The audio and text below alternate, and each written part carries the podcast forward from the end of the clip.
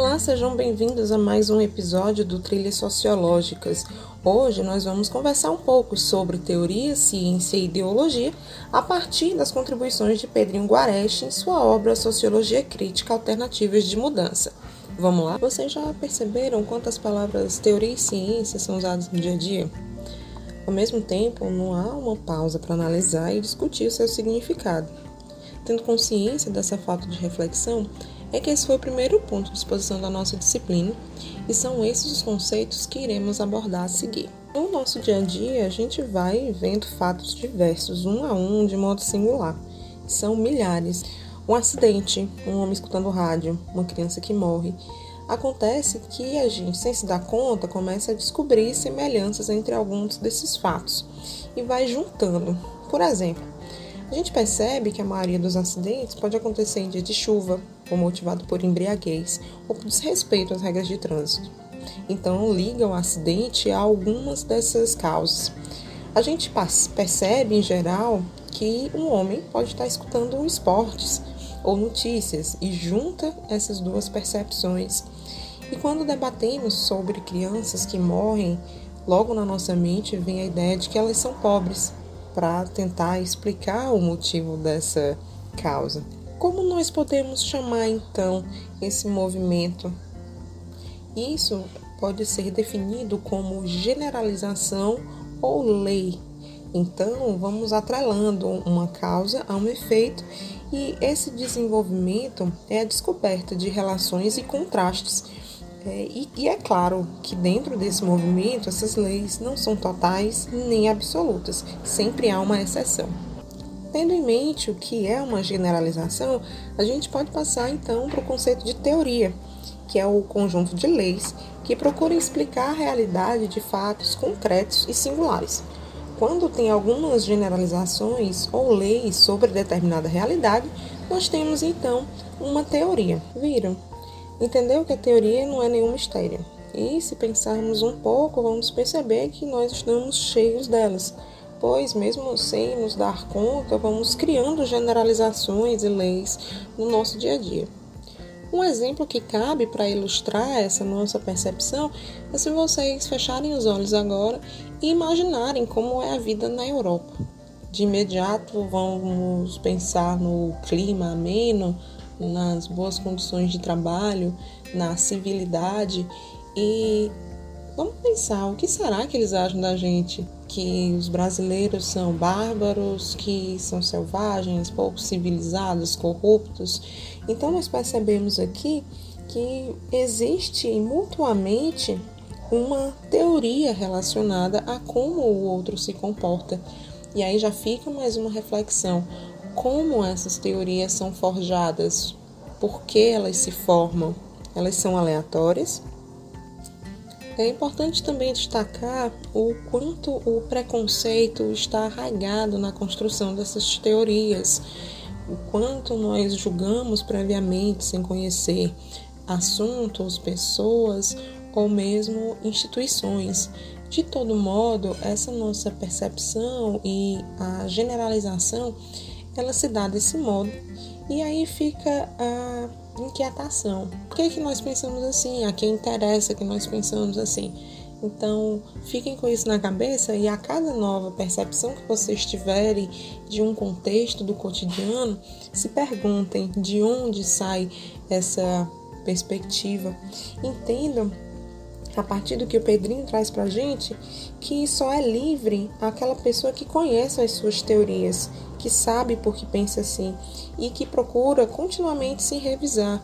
Então, dizer que não sofre influência de nenhum segmento é algo muito ingênuo da nossa parte.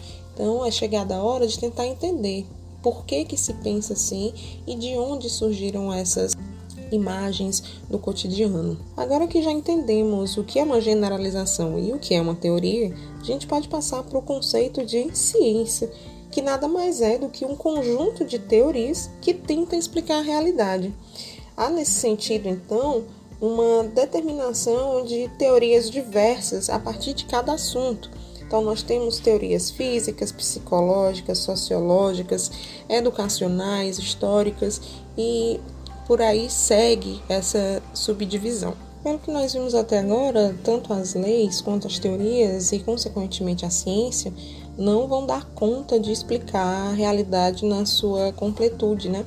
Porque elas são relativas, contingentes e incompletas. E é importante que a gente destaque aqui, que vocês guardem no coração, que são teorias e leis que são formatadas a partir de estudos e pesquisas e não por meio de achismos ou observações simples ou por abstração. Um outro conceito tão amplo e complexo quanto ciência e teoria é o conceito de ideologia. E nesse sentido, é melhor nós caracterizarmos o que isso significa e dar alguns exemplos para a gente tentar compreender a partir da prática como a ideologia acontece. A ideologia não significa mais o que, por sua etimologia, deveria ser o estudo das ideias, que é o nosso primeiro conceito. E ela passou a significar uma coisa bem diferente e assumiu uma figura negativa e pejorativa. Acontece que alguns ainda usam essa palavra para significar o conjunto de ideias, valores e maneiras de pensar de pessoas e grupos. Além disso, também há uma possibilidade de significarem ideias erradas, incompletas, distorcidas e falsas sobre fatos e a realidade. Para que a gente pense um pouco sobre isso, foram dados três exemplos pelo Pedrinho que eu vou compartilhar com vocês aqui. O primeiro deles é a ideia de que rico é aquela pessoa que soube poupar, ou mesmo de que quem trabalha mais e melhor ganha mais, ou que quem estuda triunfa. Então vamos pensar: quem formula esse tipo de reflexão? O que esse pensamento, que acaba sendo coletivo, reflete no nosso modo de pensar, de nos organizarmos e de nos relacionarmos com os demais? o quanto isso impede que busquemos direitos e nos acomodemos com o cotidiano. Então, pensar nos meios com que essas reflexões são criadas e principalmente que grupos levantam essas possibilidades faz com que a gente entenda o objetivo da ideologia. E só com muita reflexão e consciência crítica que nós seremos realmente nós, nós seremos livres. E só assim através dessa verdade é que nós seremos libertos para exercer a nossa singularidade e a nossa organização. Caminhando para os finalmente, a gente pode destacar que a dominação ideológica que se dá num plano individual é também detectada na análise das instituições que prescrevem os papéis sociais e as funções de cada pessoa e acabam determinando as relações de cada indivíduo. Porém, existe aí uma possibilidade a partir do processo de conscientização, que tanto pode se dar no nível pessoal quanto a um nível de classe, não é? E são pontos que nós vamos abordar no decorrer da disciplina e que hora ou outra vão permear os nossos debates, tá? Bom, jovens, encerramos por aqui nosso podcast. O próximo já vai ser mediado por dois dos colegas da turma que vão ser escolhidos ainda essa semana e será divulgado no dia 15 de setembro, uma vez que dia 8 é feriado, tá? Se cuidem, estudem, compartilhem o nosso podcast e qualquer dúvida podem entrar em contato comigo ou com as monitoras Adris e Jace. É isso, até a próxima.